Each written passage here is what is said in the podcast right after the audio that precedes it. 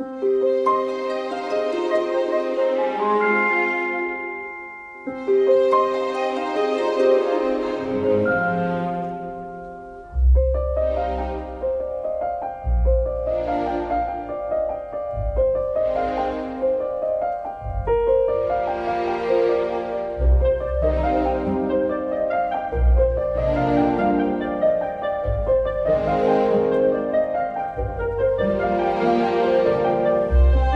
viajante de há 40 anos dormiu na Covilhã e, ao acordar, confidenciou aos leitores que, nos tempos da sua juventude, tinha um dom que depois veio a perder. Voava.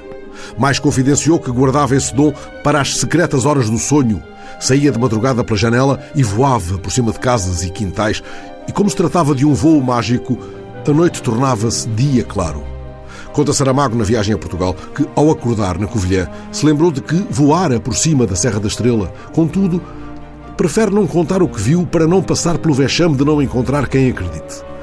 É um bom início para um programa que toma como bússola de arranque uma nota de Saramago depois de uma rápida visita a Penamacor, onde almoçou.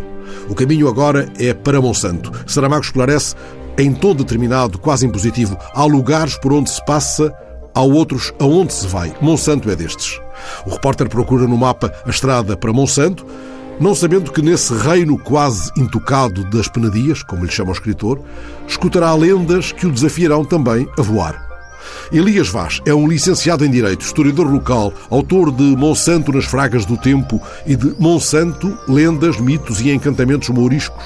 Na sua casa, de onde vemos o castelo, folhamos o livro das lendas, a mais famosa das quais é a da Bezerra de Monsanto, sobre a qual Há várias versões, remetendo umas para o tempo dos romanos, outras para o tempo dos mouros. Como o Castelo de Monsanto foi reedificado por Ordem Gualdim Pais, mestre da Ordem Templários, no tempo de Afonso Henriques, foi reedificado sobre ruínas de um castro lusitano. Portanto, a lenda, quando dizem que no tempo dos romanos, não tem qualquer fundamento. Os romanos onde é que, onde é já estavam? Tiveram aqui no século IV, no século V, e só faz sentido situarmos essa lenda no tempo dos mouros. E daí as lutas que havia na altura, as escaramuças entre os lusitanos, na altura de Afonso Henriques, com as suas tropas, tanto e os mouros. Ora bem, Monsanto tem uma importância estratégica muito grande, e já agora, porque no espaço de sete anos, Dom Afonso Henriques interveio aqui três vezes. Em 1165 fez a doação de Monsanto aos Templários, Monsanto e Ilenha. E entre Gualdim Pais? É neste tempo, que veio a partir de 1165, Gualdim Pais começaria a reconstruir ou a reedificar o castelo.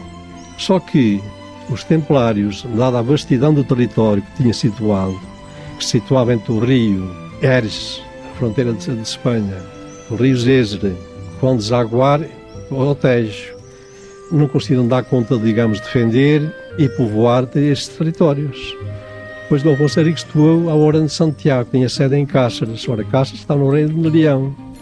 Ora bem, Dom Afonso então adotou outra estratégia, em 1174, concede Moforal diretamente aos monsantinos, concedendo-lhes muitos privilégios, isenções, etc. Então, diz a lenda que, neste caso, os mouros fizeram um cerco ao castelo. O castelo, quando muito, o cerco de sete anos, diz a lenda, 1165 daria 1107 anos depois, e 1172, por aí assim. E chegou uma altura, os víveres foram-se acabando, os géneros alimentícios. Há um ponto que, já desesperados e com receio de morrerem pela fome, há uma velhota, com a sua sabedoria, diz, então, na altura já só havia uma bezerra e um, um meio alqueiro de trigo. Qual é a sugestão dessa velhota? Vamos dar o meio alqueiro de trigo à bezerra, vamos lançá-la do ponto mais alto das muralhas do castelo, ao lado onde estão os sitiantes, portanto os mouros. E assim foi. Lançam a bezerra, a bezerra, claro, ao cair numa aquelas penadias, cai lá embaixo e arrebenta. E vê-se todo aquele trigo, os sitianos ficam abismados, afinal eles não estão cheios de, de alimentos ainda se dão ao luxo de dar trigo a uma bezerra. Montaram um cerco e foram-se embora.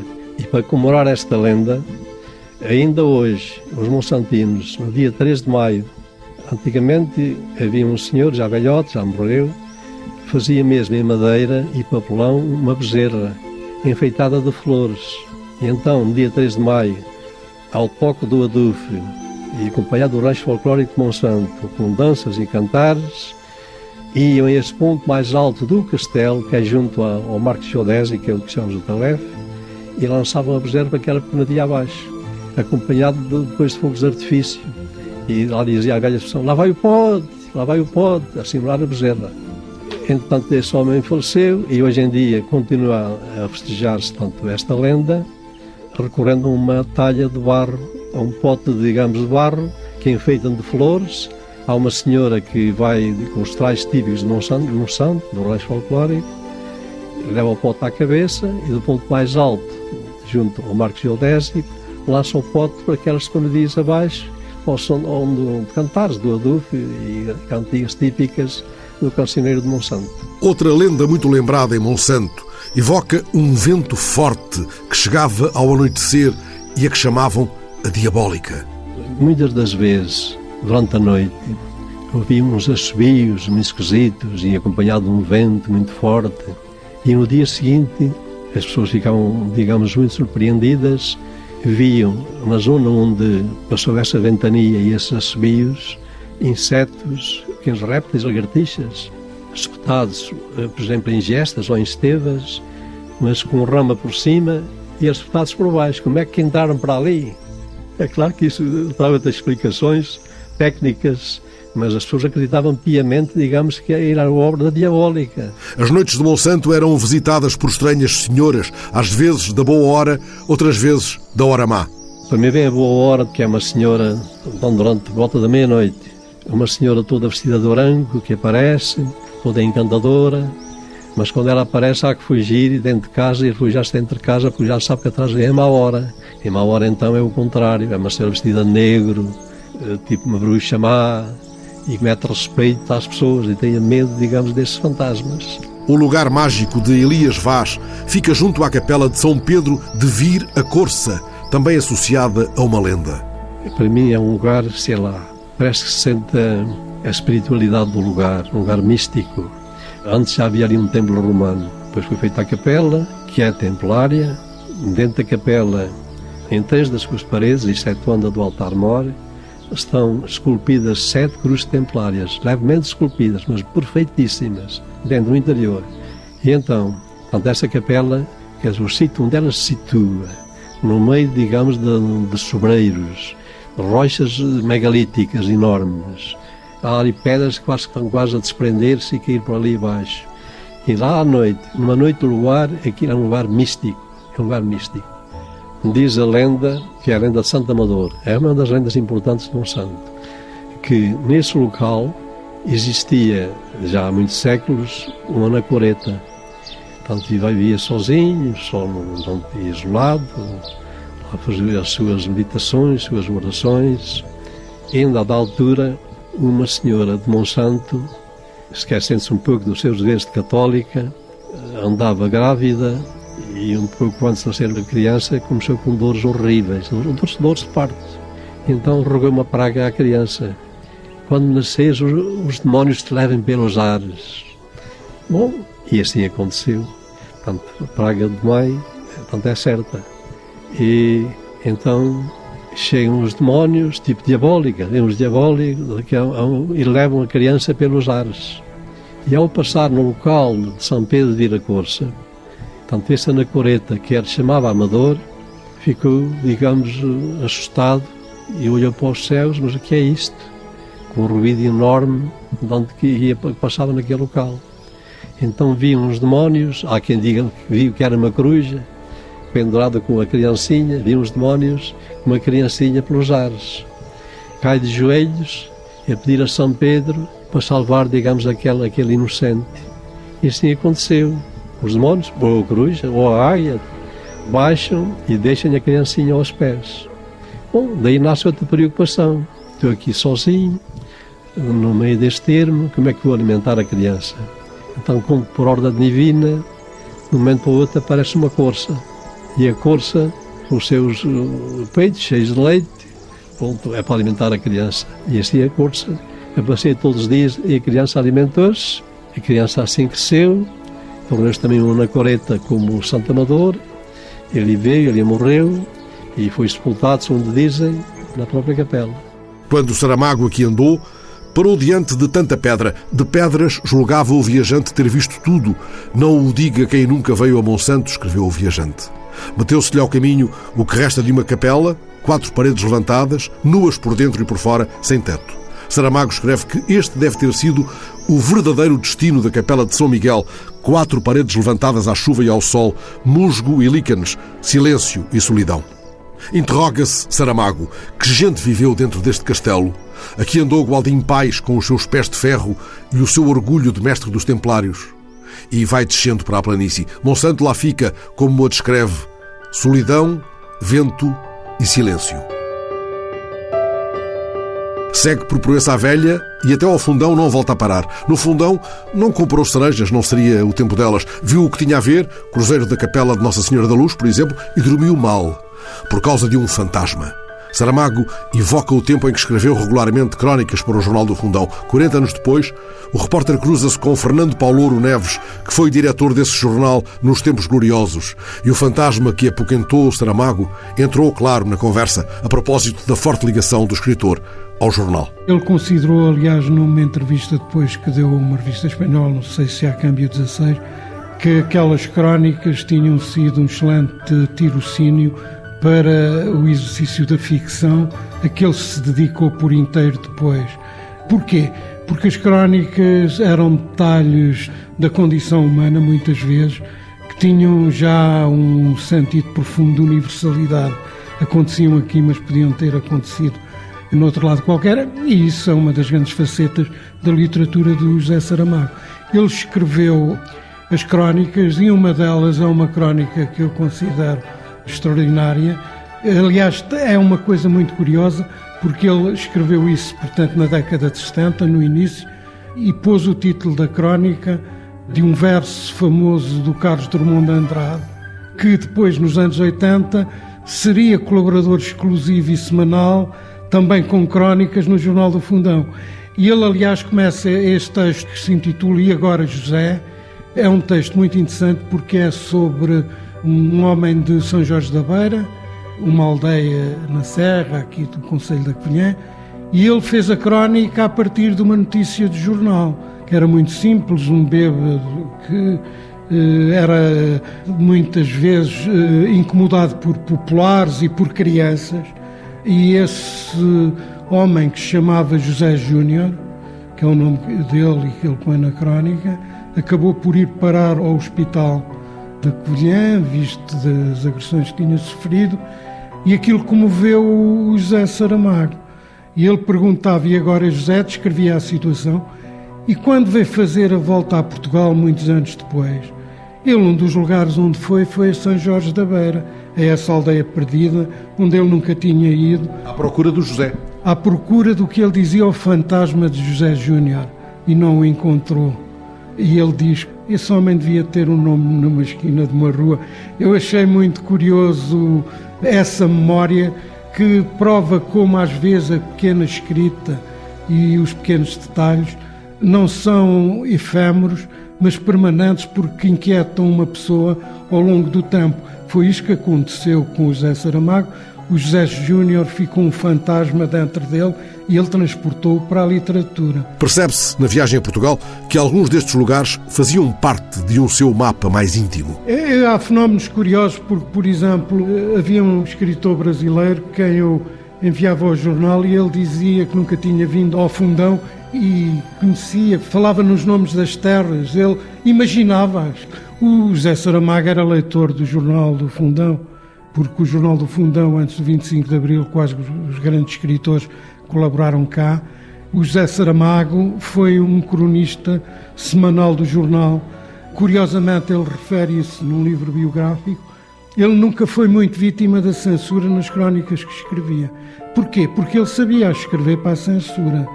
E quer dizer, a dimensão humana que ele dava à crónica, o censor muitas vezes via aquilo como um caso meramente particular, quando na verdade não era. Fernando Paulo Neves lembra-se de outras passagens de Saramago pelo fundão. Ele fez aqui um colóquio sobre literatura com Isabel da Nóbrega e com o Manuel da Fonseca. Que eu fiz a reportagem disso e recuperei o texto, que depois foi pouco publicado porque a censura não autorizou. O Manuel da Fonseca, eu lembro-me que o colóquio foi no casino, estava cheio, portanto havia umas centenas de pessoas o Manuel da Fonseca dizia para o Zé, oh Zé, isto é formidável estarmos aqui a conversar com as pessoas. E eh, o Zé Saramago dizia, Estamos aqui quantos? 300, 500, mas quantos é que na realidade nos leem? Antes de procurar em São Jorge da Beira o fantasma de José Júnior, ou de passar pela Panasqueira, ou de contemplar o teto pintado da igreja de Paul, Saramago demora-se diante da talha dourada do altar-mor da igreja matriz do Fundão e pouco mais, tanto quanto o tempo disponível consentiu. Penso que ele não pôde ver na altura, ou não viu, o quadro do pintor Cunha Taborda, que é um dos pintores do Palácio da Ajuda. Ele passou também por esta região quando ele veio para escrever a, viagem a Portugal, desde a Covilhã, desde toda esta zona, ao Fundão, a Gardunha que ele descreve. Castelo Novo, particularmente, toca-o de uma maneira. abertura, porque ele passou com um dia de nevoeiro, um dia cinzento, pouco atrativo também para andar a, caminhar pelas ruas. Provavelmente, se calhar até chovia, não sei se, mas no voeiro de certeza que ele refere isso.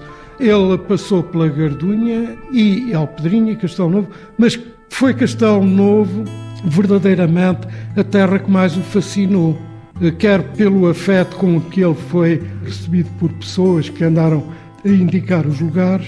Isso é muito curioso porque o Saramago, no blog que ele escreveu da Fundação, em que ele fala da viagem do elefante, ele no livro, na viagem do elefante, a topografia é muito relativa, os nomes das terras. E Castelo Novo está lá. Castelo Novo está lá. E está lá uma coisa que anuncia Castelo Novo, que ele escreveu num dos cadernos, no caderno, em que ele uh, explica que estava a começar a viagem do elefante depois de uma paragem e era preciso ir a uma aldeia consertar qualquer coisa da roda de um carro, não sei o quê. Estava também assim um nevoeiro e ouviu-se alguém dizer: Está aqui uma aldeia. E depois tem dois parágrafos ou três nesse texto do caderno, que é muito bonito, sobre a aldeia, a citar. Não é? Eu estou convencido que era Castelo Novo que ele estava a imaginar, na verdade, porque ele depois, nesse texto do blog, ele fala na geografia da beira da viagem do elefante. Fala de facto Castelo Novo, Alpedrinha, é? Fundão, Cunhado, Cidadelha até Figueira de Castelo Rodrigo. E isso é um trabalho de escrita fascinante, porque, hum, no fundo, penso que a viagem a Portugal ele registra coisas que depois Vai leva usar. para outra ficção. Fez Saramago os 3 km entre Fundão e São Jorge da Beira e regressou pelo mesmo caminho. Almoçou no Fundão, foi ver os chafariz das Oito Bicas, seguiu para Donas e Alcaide, os olhos já postos, contudo, na Gardunha. Levanta-se o nevoeiro, a chuva dá algum descanso em Alpedrinha, onde vê as armas do Cardeal no frontão da Capela do Leão, mas Alpedrinha parece-lhe um deserto. A estrada, escreve Saramago, passa-lhe ao pé, corta pelo meio e, contudo, é como se passasse entre dois muros que nada deixassem ver. Não faltam povoações escondidas, mas esta alpedrinha, acrescenta Saramago, é secreta. O mesmo calhou ao repórter, ainda que tenha atravessado a Alpedrinha sem nevoeiro. De igual modo, tal como sentiu Saramago, Castelo Novo foi também para o repórter uma das mais comovedoras lembranças desta jornada. Há 40 anos, o viajante conheceu aqui um homem de olhos claros, um homem sensível, dado à leitura. Foi esse homem, José Pereira Duarte, de quem Saramago se tornaria amigo, que lhe mostrou a Lagariça e a casa da Câmara Românica que parece abraçar o chafariz de Dom João V. Teresinha, a filha de José Duarte, recebe o repórter na sala cujas paredes estão repletas de memórias da passagem de José Saramago por esta dobra da Gardunha. Meu pai tinha essa facilidade. Ele não conhecia José Saramago, mas uh, a amizade ficou. Tanto que ficou que o Saramago regressou para ter a gentileza de lhe oferecer o livro. Só quando veio novamente a Castelo Novo e à procura do meu pai foi quando eu soube que ele já tinha falecido.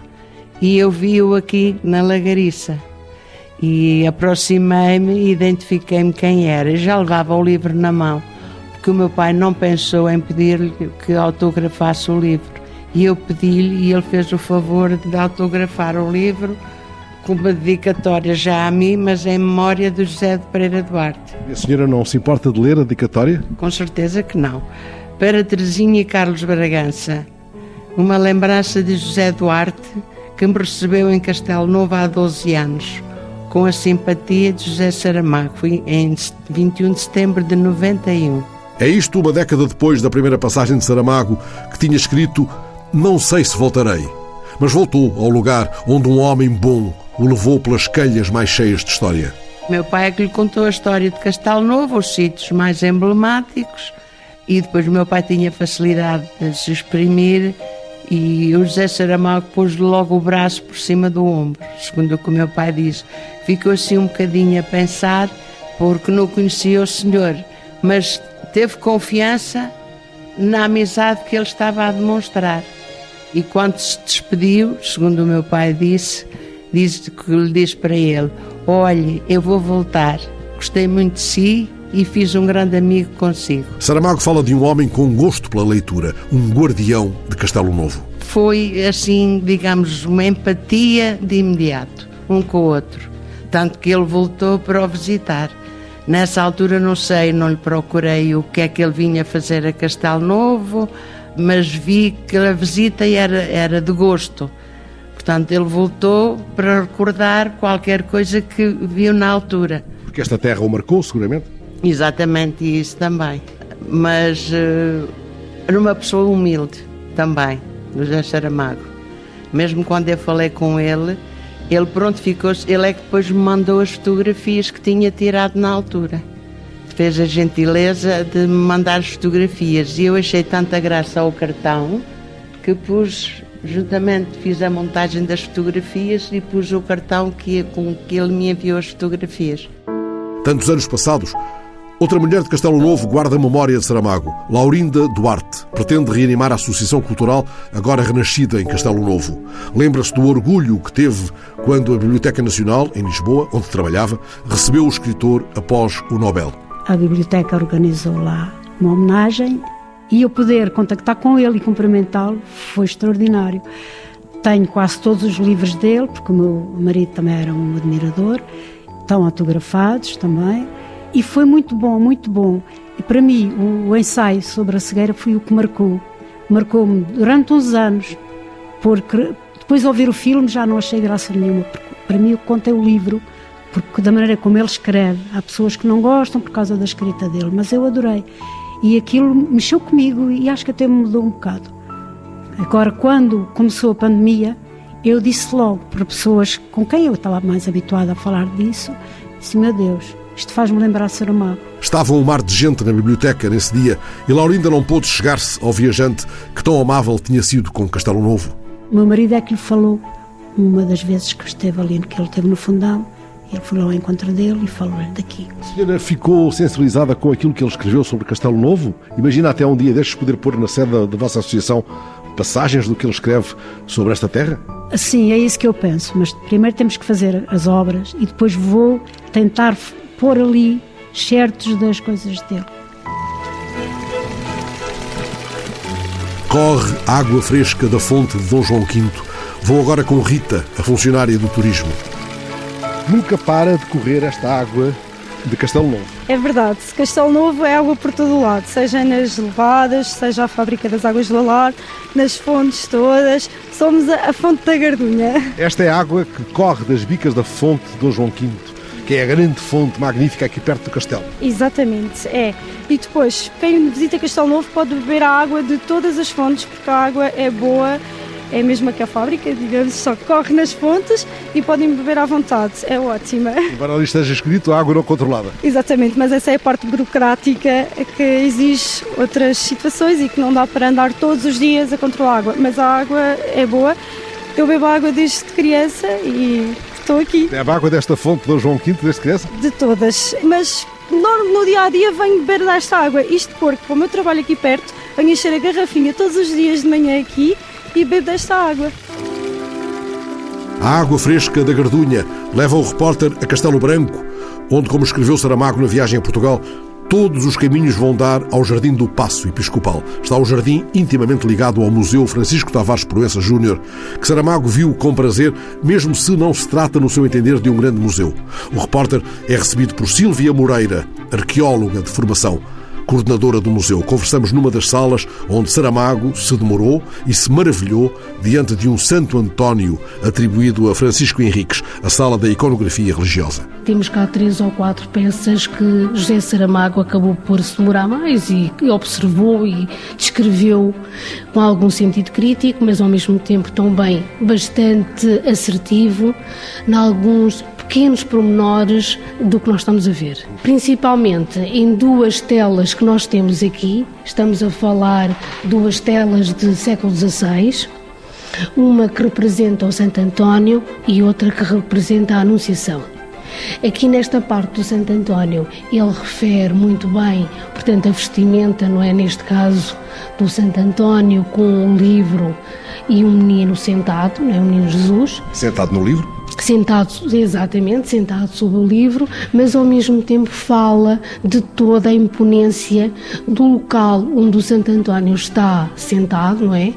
Com uma coluna tipo marmoreado, o próprio relata muito bem o pavimento, muito geométrico, tanto o pavimento aqui do quadro, portanto, do Santo António, como propriamente o da Anunciação, com motivos muito semelhantes, apenas difere a cor, mas uma geometria muito semelhante. Exatamente, e estamos sempre a falar que uma riqueza e ao mesmo tempo curioso para quadros de século XVI, não é? E antes ainda de pormos o pé no labirinto feliz do Jardim do Passo, lembramos que este edifício era casa de bispos e tudo em redor sua pertença. Aqui era a residência de inverno do Bispo da Guarda, ainda foi residência de vários bispos, e esses, para além da residência, tinha todo um complexo associado aqui ao Passo, complexo episcopal. Para além do próprio edifício residência, nós agora encontramos aqui no, no Jardim do Passo, não é? Que era também um jardim privado.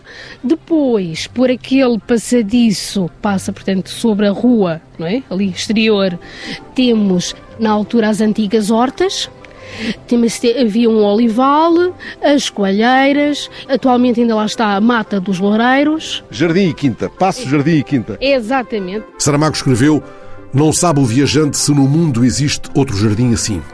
Apenas lhe encontrou um senão. Não ser este um jardim para descansar, para ler um livro. Mas o repórter encontrou no Jardim Mágico de Castelo Branco um recanto à sombra Aí pousou os ossos por instantes e revisitou os magníficos poemas de António Salvado na edição da Caleidoscópio, que reúne também pinturas inéditas de José Manuel Castanheira. Chama-se Jardim do Passo, esse livro que pede um lugar onde se escuta o som da água e o rumor dos versos de João Ruiz, que era também daqui, tal como o grande Amato Lusitano. É neste enleio que o repórter chega a Edenha Nova, onde é esperado por Alexandre Gaspar, no Fórum Cultural. Escutai o som deste instrumento exposto na parede da sala principal.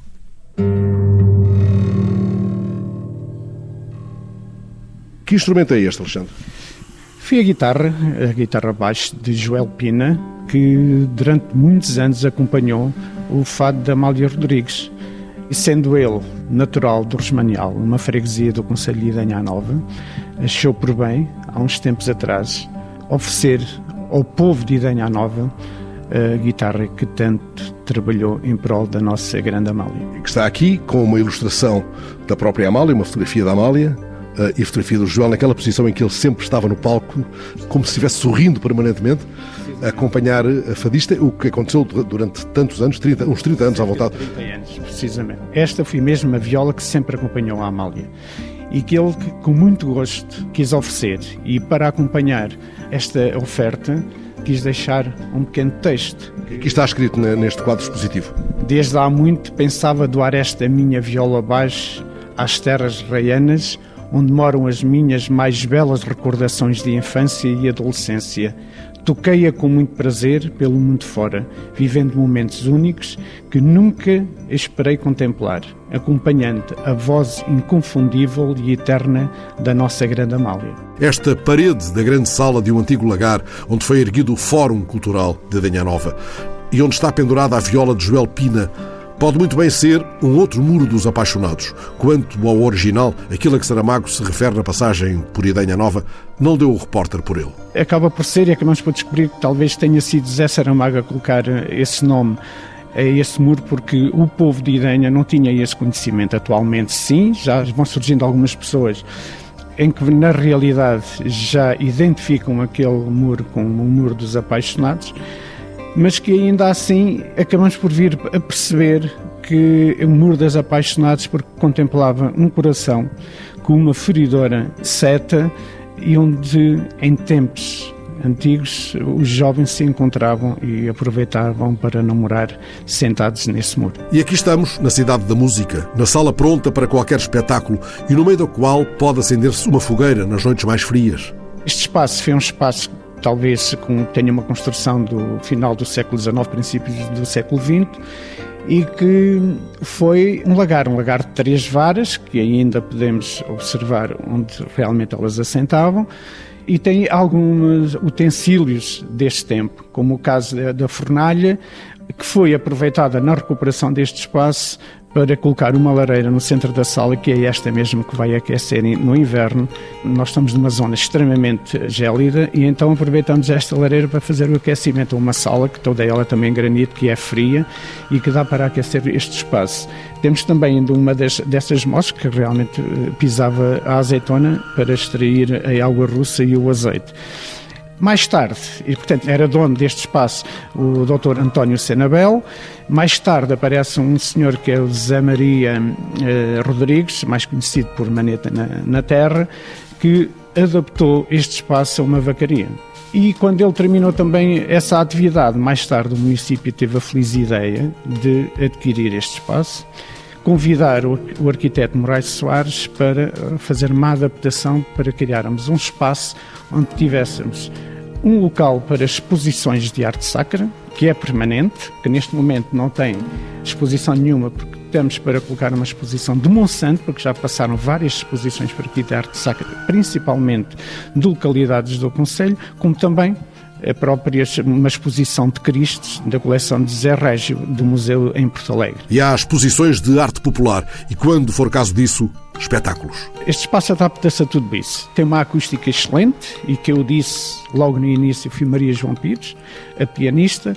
Temos um excelente piano também por indicação dela. Vários espetáculos têm realizado aqui, um dos últimos foi com João Pedro Paes, muito adaptado e muito adequado ao espetáculo de fado, Fado de Coimbra, Fado de Lisboa, que têm sido vários os que temos realizados aqui, também em questão da música popular portuguesa.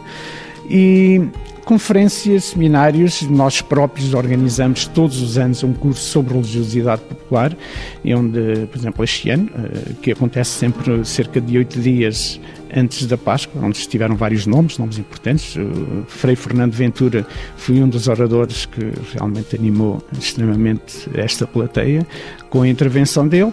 E depois adaptamos, porquê? Porque não temos nada fixo, nem cadeiras, não temos nada, nós vamos adaptar em função daquilo que é necessário.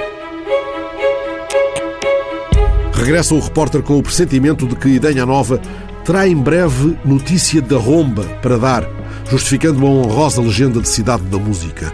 E o som de adufes o acompanha na estrada que leva agora a Abrantes, onde Saramago subiu ao castelo e se rendeu ao que guarda a igreja de Santa Maria. É aí que o repórter escuta as revelações da arqueóloga Filomena Gaspar, no Panteão dos Almeidas, Condes de Abrantes. Algumas das sepulturas são visíveis, outras estão no subsolo e não são visíveis neste momento, mas de facto eles continuam a repousar aqui, muito sossegadinhos, muito sossegadinhos. É uma família muito importante eh, dentro da história medieval portuguesa. Alguns dos membros desta família foram dignos representantes de uma aristocracia emergente, não é? Portuguesa. O primeiro membro desta família que está aqui sepultado é Diogo de Almeida. Teve um papel importante, ou teria sobretudo, porque acabou por não ter, na conquista de Ceuta. Ele era assim uma espécie de especialista que controlava os segredos da pólvora, daí que a sua pedra de armas seja também barris de pólvora a explodir, que as pessoas intrigam-se sempre, pensam que são barris de vinho ou barris de água, mas são barris de pólvora a explodir, que estão representados também nos frescos da própria Igreja Santa Maria do Castelo, e portanto é o primeiro enterrado aqui em Santa Maria do Castelo. Depois o filho, que lhe faz a sepultura, o Dom Lopo de Almeida, que também foi um, um brilhante diplomata nas nossas relações com Espanha, na época. Temos outros membros da família, como o Dom António de Almeida, o Dom João de Almeida. Há vários personagens desta família muito importantes aqui enterrados. Os mais conhecidos, curiosamente, talvez não estejam em Abrantes. É o caso do Dom Francisco de Almeida, que era o primeiro vice-rei da Índia, uh, o Dom Jorge de Almeida, que foi bispo de Coimbra, uh, Dom João de Almeida, prior do Crato. Aliás, houve dois priores do Crato. Portanto, há toda uma série de personagens ligadas a esta família que são extremamente importantes durante o período medieval. Mas aquilo que mais prendeu Saramago quando entrou nesta igreja de Santa Maria do Castelo em Abrantes já cá não está. A peça, se calhar, que mais impressionou Saramago terá sido a Adoração dos Magos. Ela está neste momento no Museu Ibérico de Arte e Arqueologia de Abrantes, mas permanece aqui aquilo que dava fundo a esse quadro, que é o quê? Que é o baldaquino do século XVI, que está a rodear a Virgem, que ainda está aqui também, em Santa Maria do Castelo, que é uma peça exemplar do século XIV, em pedra dançã, da Escola Coimbra, uma peça fantástica, com o Menino Jesus maravilhoso, que tem a particularidade, é extremamente interessante porque fisiologicamente está muito bem retratado. É uma peça para ser vista a partir de baixo. A Santa Maria do Castelo tem o altar original encostado à parede, virado para a nascente, mas é uma peça particularmente interessante porque ela conserva-se exatamente como ela estaria na Idade Média.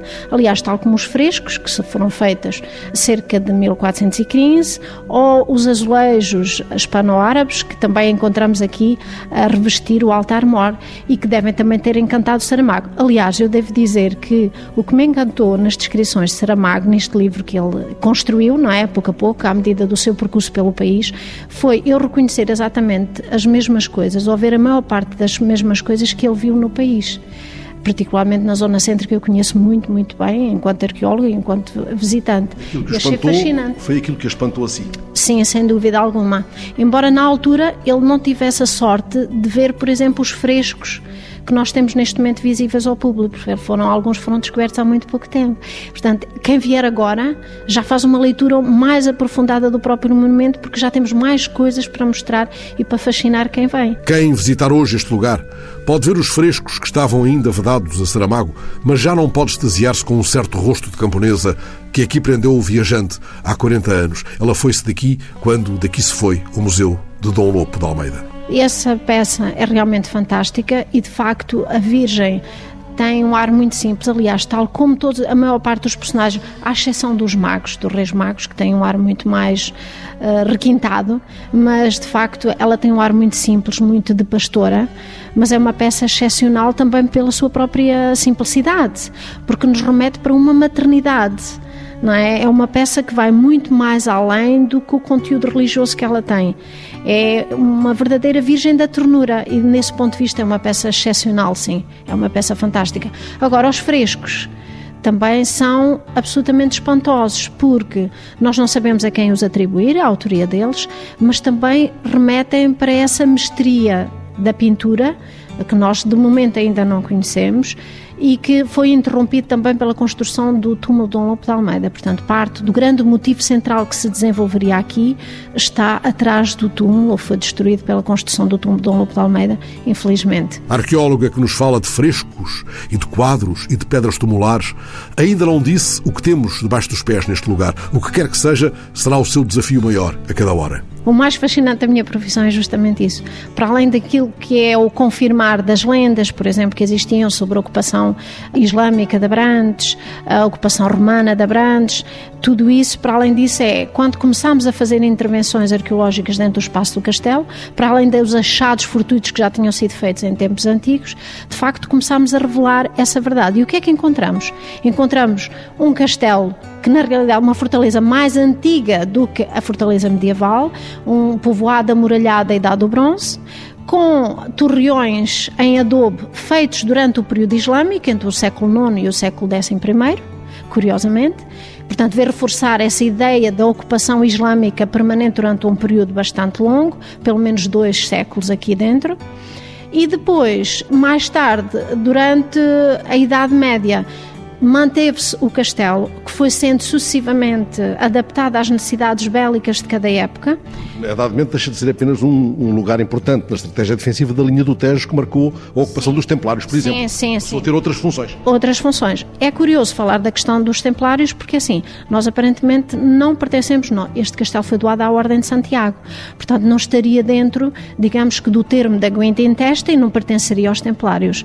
Só que, coisa curiosa, a primeira igreja igreja, provavelmente cristã, no espaço da zona do que é hoje o castelo, localizar-se onde é o estacionamento do castelo atual e foi escavada por mim e pelo meu colega em 2010 e revelou uma necrópole e um pequeno templo anterior a Santa Maria do Castelo, onde estão enterrados alguns personagens com estelas ditas templárias o que é fascinante, porque algures no tempo, muito antes provavelmente da doação à Ordem de Santiago, este castelo poderá ter estado sob a proteção templária. Há 40 anos, o guarda do castelo acompanhou Saramago até à saída e da porta apontou a pedra onde, segundo a tradição, subiu Nuno Álvares Pereira para montar na mula a caminho de Aljubarrota. Essa pedra dá-nos alguma informação preciosa? Há um documento medieval que fala de uma pedra de Golias. Essa pedra de Golias é, curiosamente, parece-me que é esta que está junto à Igreja de Santa Maria do Castelo, que ela foi trazida aqui para perto, que estaria inicialmente junto à Igreja de São João, onde houve a tal missa antes da partida para a Batalha de Alves Barrota. Foi decidida aqui essa partida? Foi decidida em Santa Maria do Castelo, pelo menos é o que a crónica, a chamada Crónica do Condestável, refere, que é um documento anónimo do século XV. E de facto, parece aquilo que a lenda diz é que Dom João I e, e Nuno Álvares Pereira, eu não sei se será Dom João I, será Nuno Álvares Pereira. A ideia que eu tenho é que será Dom João I terá colocado o pé em cima daquela pedra para subir para o cavalo. A verdade é que a pedra ainda existe. A mim, como arqueóloga, parece-me o resultado de uma tentativa de produzir uma grande mó, mas que terá ficado por qualquer razão aqui. É natural que ela tenha sido alvo de curiosidade desde a época medieval, porque não se saber qual era a função dela. Ela está semitalhada, é um pouco arredondada, em granito, o que não é o material naturalmente existente aqui, porque aqui o que existe é o xisto. Foi trazida? Foi trazida. Não sabemos com que finalidade, mas de facto é uma peça que está aqui e que é anómala para o sítio onde está, mas que de facto está associada a essa lenda da partida Valles Barrota. Foi também o viajante para essas bandas. Assim fará o repórter depois de reunidas estas vozes, editadas por Pedro Picoto e buriladas na área votiva da rádio pelo sonoplasta José Guerreiro. Vai também o repórter para essas bandas, tal como há 40 anos, são horas de partir.